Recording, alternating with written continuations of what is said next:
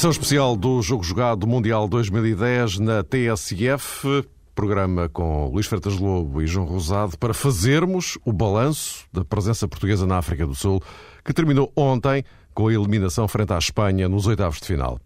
Um jogo que teve um antes surpreendente, com Ricardo Costa ao lateral direito, Pepe como médio defensivo, Hugo Almeida na frente de ataque.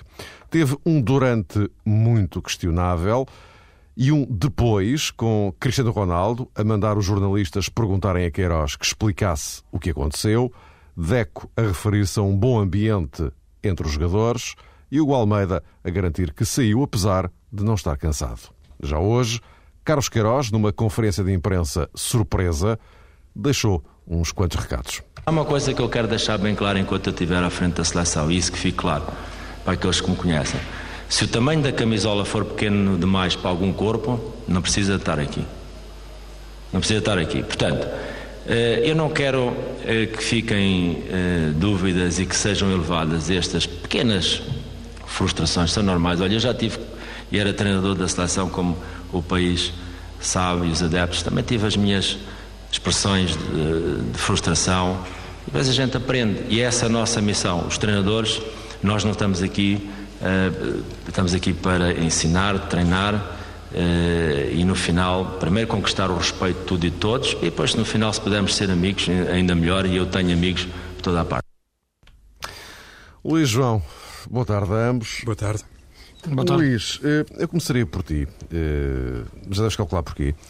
Uh, olhando para esta conferência de imprensa de hoje do, do Carlos Queiroz, uh, para além de ficarmos a saber que uh, Queiroz não cometeu erros, eu não me lembro dele ter feito qualquer alusão a algum erro cometido por ele, selecionador nacional. registrei vários apontados a terceiros. Mas, enfim, independentemente disso, como, é que, como é que se explica então o que aconteceu ontem? Já que Queiroz, em boa verdade, acabou por não explicar bem. O que aconteceu ontem foi que perdemos um jogo frente a uma seleção como a Espanha, que é uma das seleções mais fortes do mundo. Portanto, isso não me parece nada assim de tão dramático e de tão anormal. Uh, portanto, aquilo que aconteceu ontem foi um jogo de futebol de 90 minutos em que perdemos. Uh, quanto aos erros que ontem foram cometidos, foram alguns, sem dúvida nenhuma, como comete qualquer treinador, como acontece em qualquer jogo de futebol erros, na minha opinião, que, foram não no plano de jogo estabelecido, mas sim no, na reação ao jogo. Claramente penso que quando o professor Casqueiros diz que a estratégia, explicou ontem na conferência de imprensa, passava por desgastar a equipa da Espanha e depois meter um avançado, ou avançados rápidos e criativos, isso era um plano de jogo interessante. Mas a verdade era que era preciso também depois que no jogo real eh, esse momento propício acontecesse. E a verdade é que o momento em que ele decidiu meter o tele avançado mais rápido uh, e criativo, como era o caso do, do Dani, não era o momento ideal para o meter, porque nem sequer tinha conseguido desgastar a equipa da Espanha, nem sequer uh, o Almeida dava, dava sinais de ser um jogador naquela altura uh, mais indicado para ser, para ser substituído. Portanto, eu penso que esse momento de reação ao jogo uh, foi, foi errado, foi um erro estratégico do ponto de vista tático, uh, como foi também, na minha opinião, desde logo o início do jogo da opção de, de Pep em relação a Pedro Mendes. Um, e posso dizer agora, e pode parecer fácil falarmos a posteriori, mas só digo isto porque também o tinha dito a priori. E como eu tinha dito a priori, eu penso que frente a uma seleção feita por baixinhos, com 1,70m no máximo, nós fomos tentar ganhar o jogo na altura com um jogador gigante como o Pep. Nós precisávamos, naquela altura, de um jogador que soubesse dominar os conceitos de jogo, os fundamentos de jogo na posição mais importante do ponto de vista tático da equipa para sair a jogar com qualidade, que era o Pedro Mendes. Em vez do Pedro Mendes e esses conceitos de jogo, jogou um trinco, um homem encostado à defesa, que fez com que Portugal jogasse sempre num bloco muito baixo, isto é, com a sua defesa muito encostada à sua área, durante toda a primeira parte. E por isso achei lúcida a interpretação, uma frase que ouvi do Xavi no final do jogo, que disse que o jogo foi, foi bom para a Espanha, porque Portugal adotou uma estratégia que, que deu a bola à Espanha. E dando a bola à Espanha, nós sentimos-nos confortáveis, dizia o Xavi. E a verdade é que os espanhóis nunca se cansam com a bola nos pés, mesmo que o jogo dure duas semanas, não acredito que a equipa espanhola fique em algum momento desgastada Portanto, eu penso que houve erros na, na, na abordagem ao jogo, sobretudo não no plano, mas mais no, no na, em, isto é, o jogo ultrapassou o plano de jogo uh, que Queiroz tinha, tinha previsto e a equipa não conseguiu em nenhum momento dar sequer a sensação uh, do que o podia ganhar, independentemente daqueles primeiros minutos em que esperamos sempre que a equipa possa reagir, a sensação de maior uh, desilusão e de maior frustração ficou de, depois da Espanha ter marcado, sentirmos que dificilmente conseguiríamos lá chegar e, e efetivamente Portugal não teve nenhuma oportunidade de gol uh, verdadeira para, para empatar. Portanto, eu penso que perdemos um jogo que foi mal preparado e, e há uma coisa aqui que eu quero deixar clara e é isso que eu parece-me que a tentação das pessoas é sempre essa e é legítima, e as pessoas ficam bem com as suas consciências que o fizerem, é confundir questões conjunturais, como esta, estamos a falar de futebol, com questões estruturais, que têm a ver com a reestruturação do futebol português e as suas seleções. São coisas completamente diferentes. Não pode, ser um, não pode ser a derrota num jogo frente à Espanha, nos oitavos de final do Campeonato do Mundo, por erros táticos, uma substituição. Não pode ser uma substituição mal feita, ou que nós entendemos que é mal feita, que pode colocar em causa questões estruturais, como são elas, como são a reestruturação de todo o futebol português. Já lá iremos, é o, o ponto seguinte da ordem de trabalhos, eh, que é quando começamos aqui a olhar para, para a frente. João. Há, aqui um assunto que, que o Luís aborda, que tem a ver eh, com uma noção mais global do futebol português, que se calhar encaixa também numa leitura mais imediata e mais momentânea dos acontecimentos. Ou seja, aquelas declarações que escutámos há pouco de Carlos Queiroz a propósito do futuro da seleção portuguesa, a propósito do grau de empenhamento de alguns jogadores fazem-me lembrar muito as declarações que teve quando Portugal foi goleado pelo Brasil. Uh, naquele celebérrimo jogo em Gama ou em Brasília, em que perdemos por, perdeu Portugal por 6-2 e, naturalmente, todos os portugueses acabaram por sentir na pele esse resultado.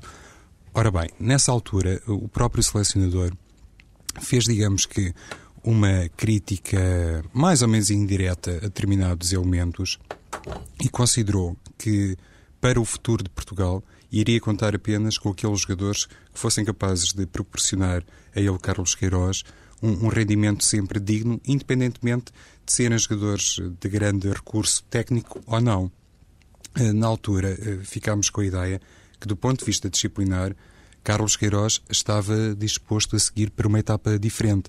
Iria ser também um treinador uh, com outra noção sobre o grupo de trabalho. E creio que ele até utiliza uma frase, qualquer coisa como isto: sei com quem vou contar para a selva, para quem, a selva. Com, quem é que vou levar para a selva. Ora bem, depois de tudo aquilo que se passou neste Campeonato do Mundo, parece-me que é legítimo concluir que a seleção portuguesa, e nomeadamente o selecionador, neste momento volta a ter incertezas. Não tem, de facto, a, a noção total a propósito do contributo de certos jogadores. E isso é que é grave. Eh, já foi devidamente eh, analisado, ainda há pouco o Luís passou, digamos uma, em retrospectiva, eh, a análise que Carlos Queiroz terá feito durante o jogo a propósito das substituições que depois desencadeou na equipa portuguesa. Eu também estou de acordo e também, utilizando as palavras do Luís, Uh, julgo que a utilização em simultâneo uh, de Ricardo Costa e de Pepe atrapalhou um bocadinho a forma de estar e de se estender no relevado da seleção portuguesa e também só sublinho isso porque o disse antes de o jogo começar. Mas, independentemente dessas questões que eventualmente podem merecer agora uma abordagem mais detalhada, o que fica essencialmente preocupante destas declarações de Carlos Queiroz é que notamos que a seleção portuguesa continua realmente eh, deficitária eh, ao nível da liderança e da capacidade para ter um grupo de trabalho que seja capaz sempre de responder uma só voz. Porque os problemas já tinham acontecido no passado, aconteceram nesse jogo que Portugal disputou frente ao Brasil e, pelos vistos, a avaliar por um sem número de declarações e a avaliar por estas frases de Carlos Queiroz, que tem, obviamente, um destinatário mais concreto, continuamos com problemas de natureza disciplinar na seleção portuguesa. E isso, para mim, nesta altura, é o mais relevante e também o mais preocupante por causa do, do futuro a curto prazo. Diz, diz, Luís. Sim, é verdade. Isso, isso parece-me parece claro. Há declarações dos jogadores que, que foram completamente despropositadas e refletem ah, alguns pés de barro que, que o grupo tinha. E tem. Isso parece-me parece claro.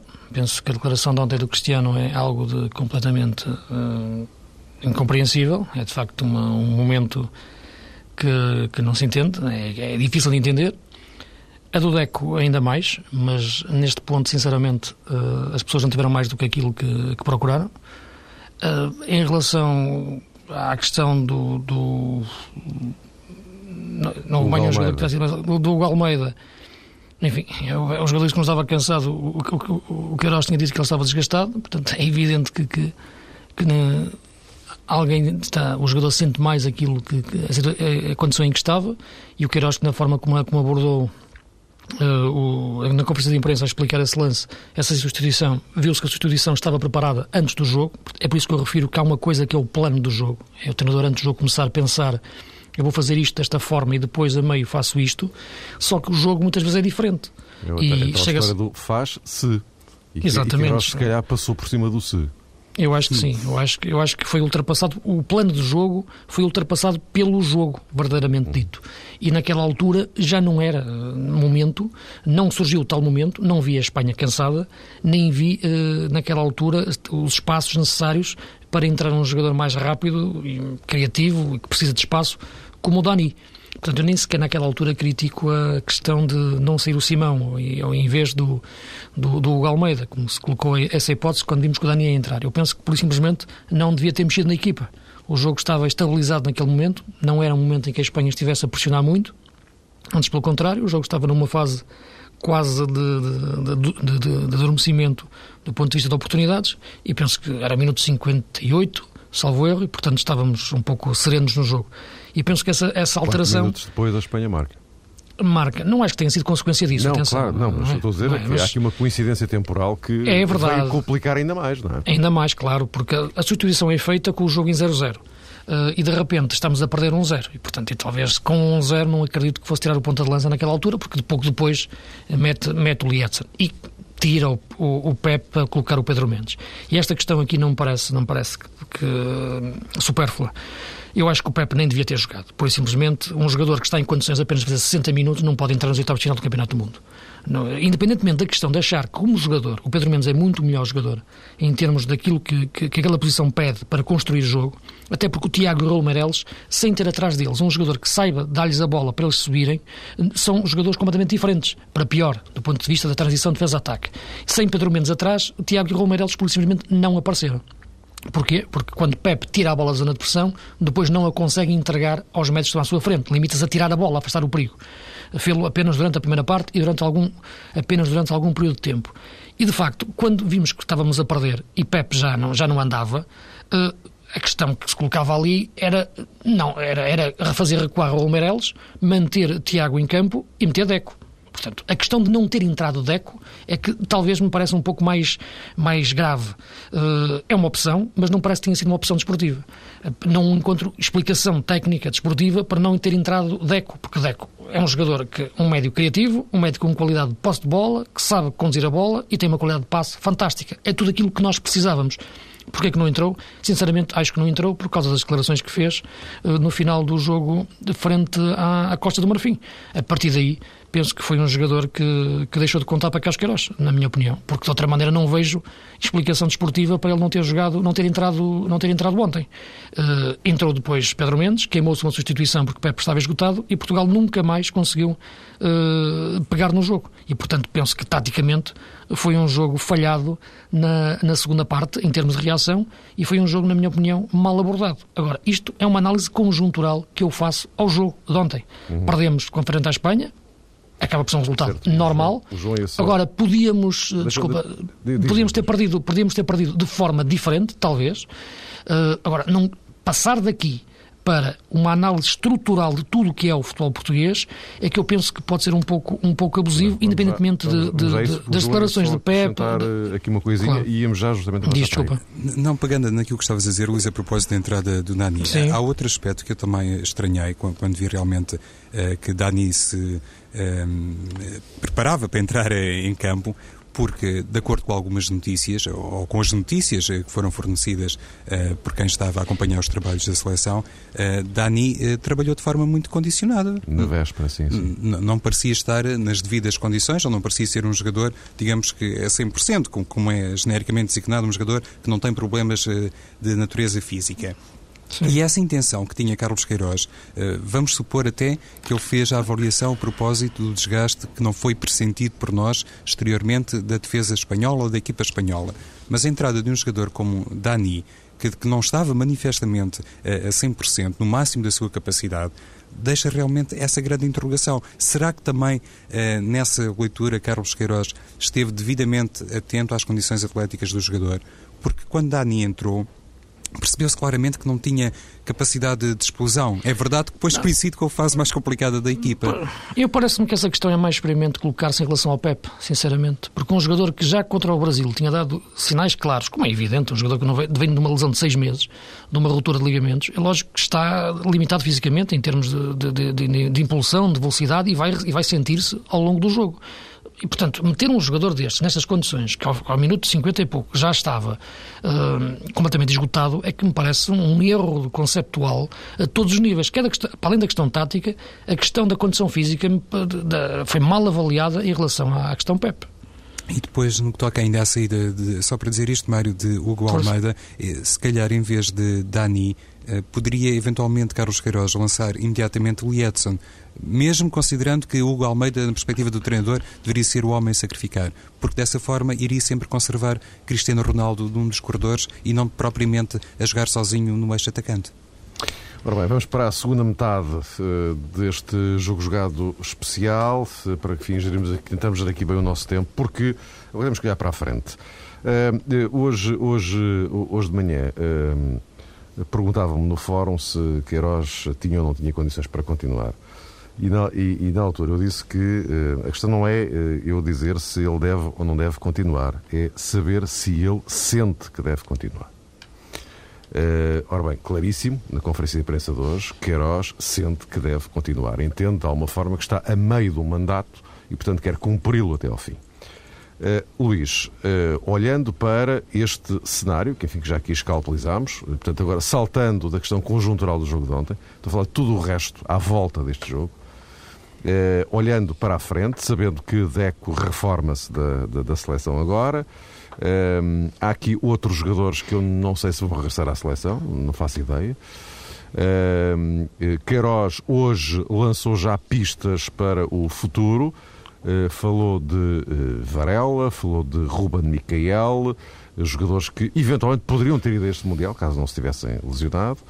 Uh, devemos ter o, o, regresso de Bozingua, espera-se. enfim, olhando para toda esta conjuntura, o ataque a uma qualificação para o Campeonato da Europa de 2012, isto em paralelo com a tal reformulação da, do edifício do futebol português, chamamos assim para simplificar, eh, que também é uma incumbência de Queiroz. Esta amálgama, os próximos dois anos são o quê para eh, Carlos Queiroz? São a continuação de um projeto e de um trabalho que ele está a desenvolver. Eh, eu, muito sinceramente, continuo a achar que num país a sério esta, esta questão nem se colocava, muito sinceramente. Eu penso que o professor Carlos Queiroz é a pessoa certa no lugar certo. Não vou mudar de opinião agora porque perdermos um jogo. Uh, e o que eu acho é que há, no entanto, muitas coisas a tratar, a resolver e a perceber o que é que estão. Não estou a dizer que está tudo bem, é evidente que não. Há coisas que desconheço, como é evidente, o que se passa internamente. Se calhar há problemas mais graves até do que aqueles que, que, que, que nós conhecemos ou que eu conheço. Uh, agora, é, perfeitamente uh, claro que há questões que têm que ser analisadas. Há questões que tem que haver um presidente forte que reúna com, a, com, com, o treinador e com o departamento técnico todo ele e se perceba verdadeiramente o que é que está aqui a passar para os jogadores terem este tipo de atitudes. Eh, e, portanto, porque são, eu percebo a frustração dos jogadores quando perdem um jogo, não percebo, como é evidente, o desrespeito a valores básicos, como são a solidariedade de grupo e os valores nacionais e o cargo e o, e o, e o líder que é o seletor nacional. Porque foi isto que aconteceu. Quando os jogadores dizem, perguntem ao Queiroz, ou quando dizem, entre, entre os jogadores está tudo bem, ou quando dizem, não senhora, estava muito bem, quer dizer, ou, ou, como quando foi o Deco quando saiu, que disse que, que, que põe-me a jogar num lugar que, que, eu, que, eu, não gosto e depois tira-me, passa 10 minutos. Portanto, há aqui questões que parece que têm que ser eh, trabalhadas, porque têm a ver até com. Até, e, e pego até, também na questão Nani, que foi mal gerida em termos de comunicação. Portanto, há aqui vários fatores de, de de grupo, de comunicação, que têm que ser tratados e, para perceber o que é que se está aqui a passar dentro da seleção. Resolvido isso, que eu penso que quero acreditar que sejam questões conjunturais, penso que se deve manter, como é evidente, uh, o ataque estrutural uh, ao futebol português, reestruturando de cima a baixo. E, agora, é evidente que nós temos de ter a noção que o nosso campo de recrutamento é curto. Nós não somos a Alemanha, nem, nem, nem a Itália, nem, nem a Espanha, nem, nem por aí fora. Somos uma seleção, um país que, que tem possibilidades de conseguir formar algo, de, em determinados momentos, boas, eh, eu não digo gerações de, de, de, jogadores, mas cruzamentos de gerações de jogadores, porque eu acho que na seleção tanto jogam jogadores de 21 anos como jogadores de 30, e portanto não consigo identificar claramente aquela questão da renovação com uma geração uma atrás da outra. Cruzam-se várias gerações. O que eu acho é que dois em dois anos, em cada ciclo europeu, ou em cada ciclo mundial, há necessidade de identificar 16, eh, 17 jogadores no máximo que nós percebemos que vão ser os jogadores que vão ser a base uh, para se fazer aquele apuramento. E em alguns momentos detectamos um grupo mais forte, e, em outros momentos detectamos um grupo mais fraco. Este momento é um grupo um pouco problemático. Não detectamos aqui grandes, uh, grandes jogadores que nos possam agarrar verdadeiramente uh, a equipa, sobretudo agora com, com, com, o fim de Deco e com os problemas existenciais que o Ronaldo uh, tem, tem na seleção. É, portanto, um é por isso mais uma razão para a necessidade de um trabalho em profundidade para que essa continuidade seja, seja assegurada. Agora, parece-me evidentemente, como já disse, que o professor Carlos Queiroz é a pessoa para o fazer. Independentemente de depois, no jogo em concreto, fazer uma substituição mal feita. Mas isto é, é, outra questão que penso que não vem aqui, não vem aqui muito para o caso, para a pergunta que agora uh, me colocaste. Portanto, há problemas, têm que ser falados, resolvidos, e depois, uh, ele disse isto ontem, e acho que é a frase mais certa, aparecemos mais fortes. O futuro da, da, seleção portuguesa com Carlos eh, Queiroz vai ser basicamente nos mesmos moldes. Penso que esse eh, discurso que ele muitas vezes eh, assume reflete também uma coerência que é preciso respeitar e é preciso também enaltecer em determinados momentos. E isso, Luís e Mário, creio que abona em favor do selecionador, ter um caminho e não se desviar dele.